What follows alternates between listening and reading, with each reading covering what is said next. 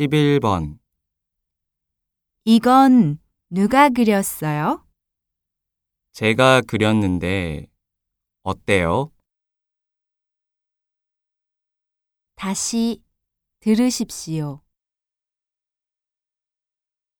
이건 누가 그렸어요? 제가 그렸는데 어때요?